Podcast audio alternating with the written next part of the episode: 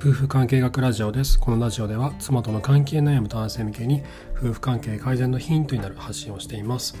えー、いかがお過ごしでしょうか？お元気ですか？今日はですね、あの昨日お話をした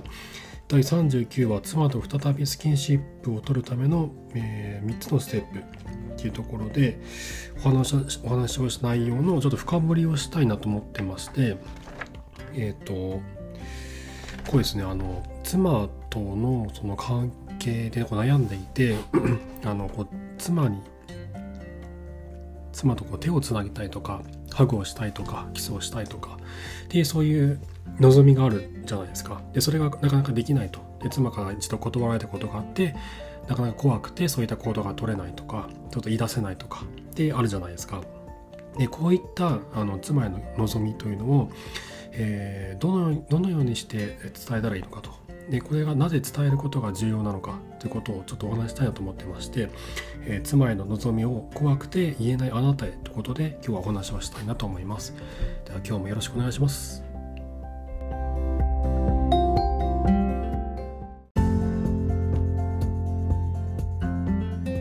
はい、えー、ということで第40話「妻への望みを怖くて言えないあなたへ」ということで、えー、妻へこう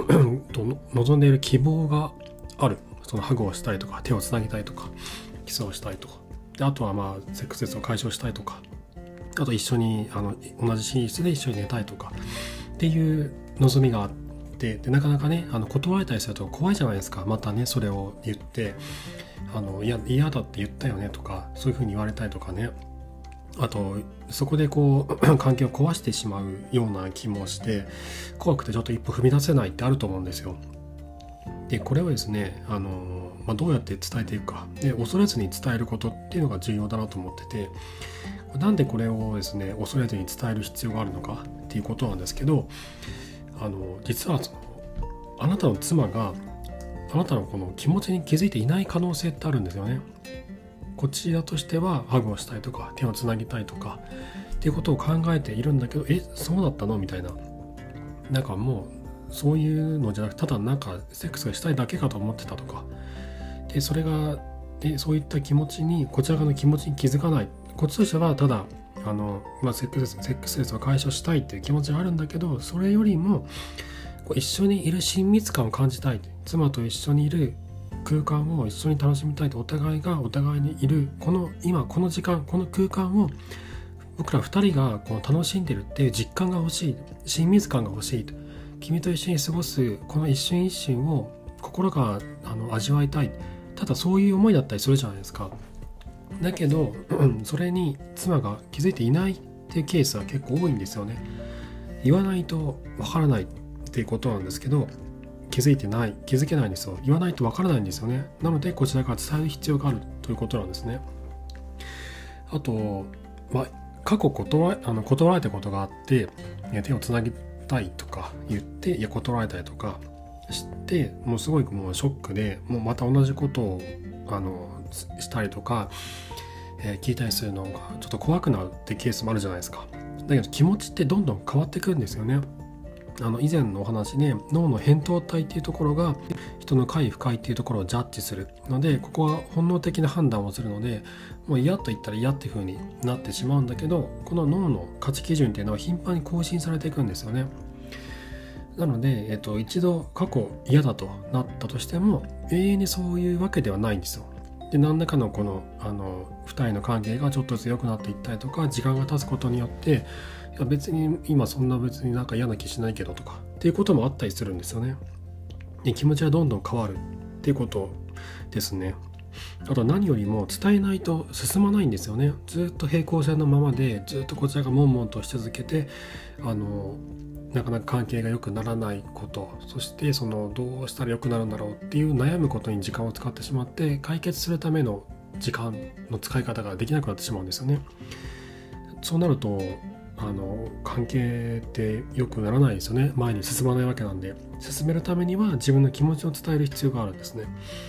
えただねその伝えると怖いじゃない怖いじゃないですか。また断られたりしたらどうしようとか。それを言うことによって関係がもう全てこあの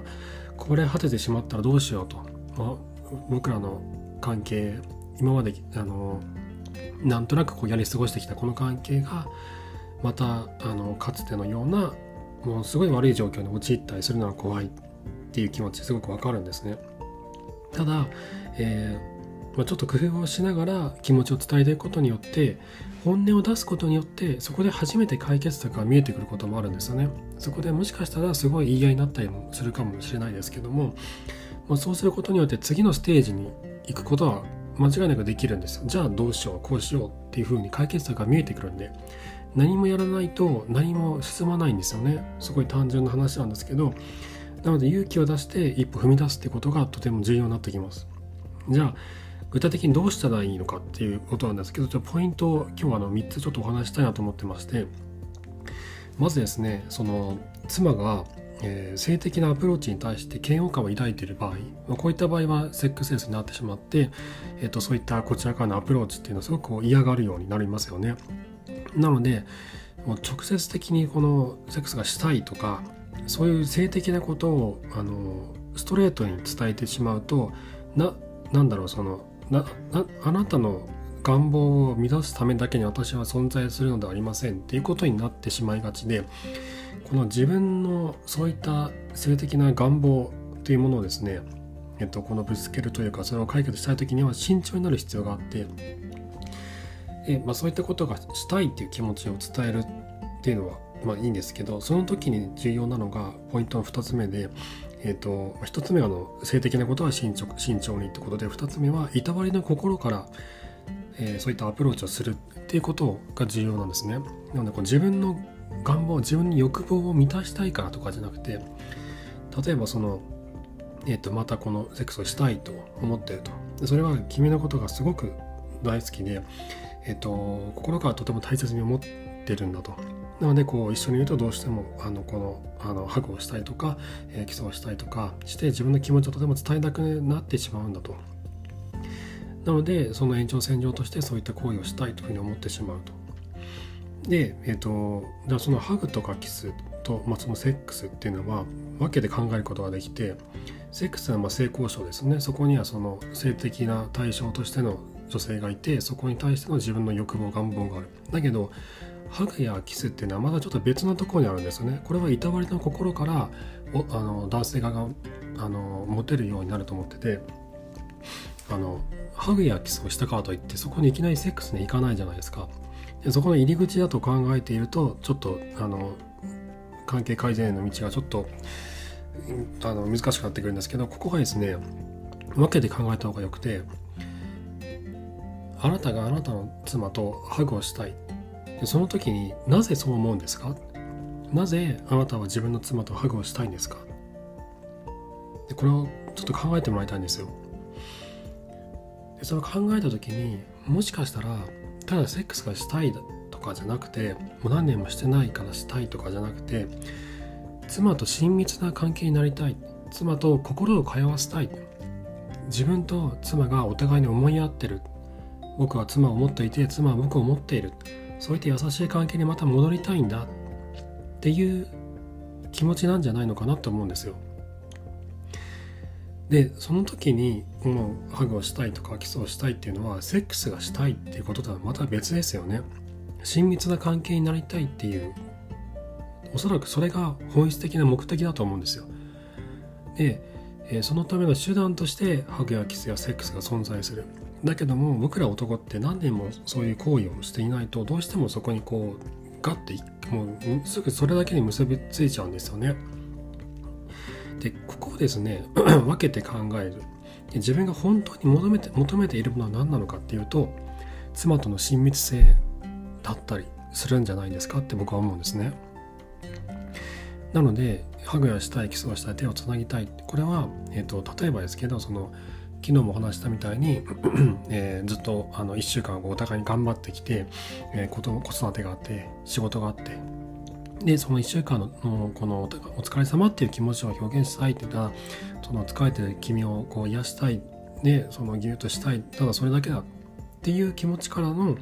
えっと、アプローチだと受け入れられやすいと思うんですね。でこれはいたわりの心からのアプローチなんですね。でこれがあの2つ目のポイントで。で3つ目はですねガツガツしない。っていうことなんですね。でえっ、とちょっと人間の例ではないんですけどもあのある鳥の鳥類の一種で、えー、モテているふりをする鳥っていうのがいるんですよ。何言ってるかちょっとわからないかもしれないんですけどあの鳥って、えー、オスがメスに向けて求愛をするんですね。綺麗な声で歌ったりとか羽をこうクジャクみたいにバサッと広げてすごい綺麗な羽を見せたりとか。するあのあの何かでね見たことドキュメンタリーとかで見たことあると思うんですけどあれって全部オスがやるんですよオスがメスから選ばれるために自分はこれだけのあの遺伝的な優勢が持ってるんだってことをこう示すためにそういった羽を見せたりとか歌を歌ったりとかするわけなんですね。である鳥は、えー、女性が周りにすごいこう寄ってくるとこの特定の音質の音を出すんですね。特定の鳴き声を出すんですよその鳥って。あの周りから女性があの女性じゃないやその多くのメスが集まってきて求愛求愛が成功した時には。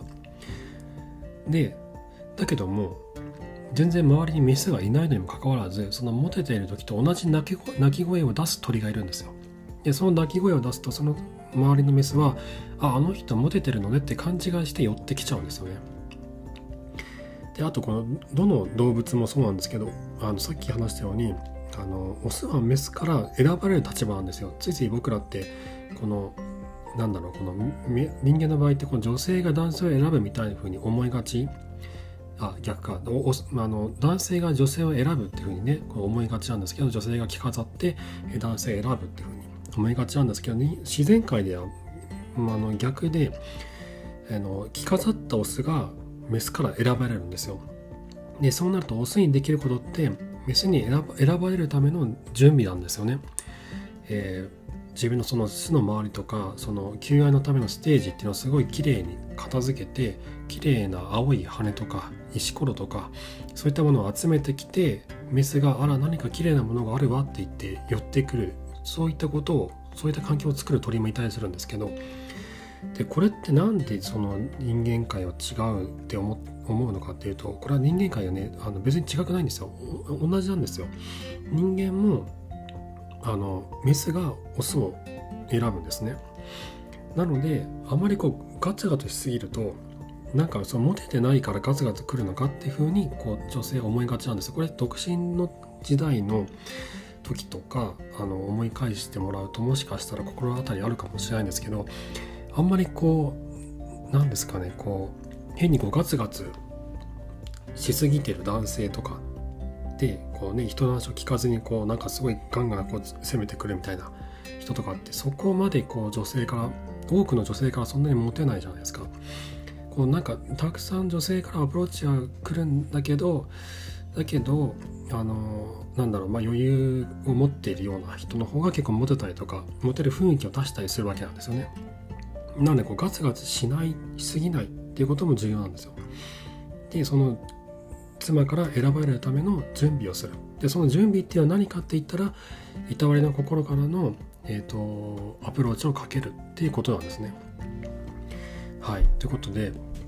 えっ、ー、とですねその妻への望みを怖くて言えないあなたへあの送るメッセージとしては、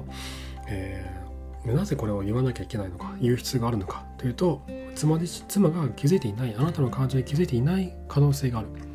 そして気持ちを伝えないと関係改善への道は前に進まないってことですね。あの本音をお互いに出し合って喧嘩になって破綻するかもしれない。それが怖い。だけどそこまでさらけ出したからこそ前に進めることもあるんですよね。そしてじゃあどうしたらいいのかって、まあ、ポイント3つ、えー、性的なことは慎重に話をする。そしていたわりの心からアプローチをかける。でガツガツしない。でこれらのことを心がけながらアプローチをかけていってもらえると関係改善は、え、スムーズにいきやすいんじゃないのかなって思います。でもしその気持ちを伝えるのが怖いとか、えー、ちょっと険悪になってしまってどういうふうにこれからアプローチしたらいいのかわからないとかでありましたらえっと、質問箱の方で、えー、お悩み相談いただいたりとか、あと僕ノートで、えー、夫婦間、アツアツの夫婦関係カウンセリングサークルっていうのをやってまして、まあ、サークルといってもあのカウンセリングのサービスの入り口として使ってるだけなので、誰があのそれをそのサークル入ってるかってわからないようにはできますので、そちらの方で、えー、ご相談とかも受けてますんで、はいね、こういうのって怖いんであのこの何ですかね1対1でこのどうじゃこういう時こうしようこういう時ああしようみたいな作戦会議が一緒にできるとやりやすいんですよね。で今あのご相談いただいてる方とかも僕が1対1でご相談しながらじゃあこここうなったんでこうしましょうとかじゃあその時はこうしようとかで、えーと、いろいろとフィードバックをもらってじゃあ次はこうしていきましょうかっていうこう作戦がどんどんと取れるのでもしあの悩んでいていやど自分の場合どうしたいか分からないなって方は是非あのご連絡ください一緒にあの考えていきますので。はい。ということで今日は妻への望みを怖くて言えないあなたへということでお話をさせていただきました。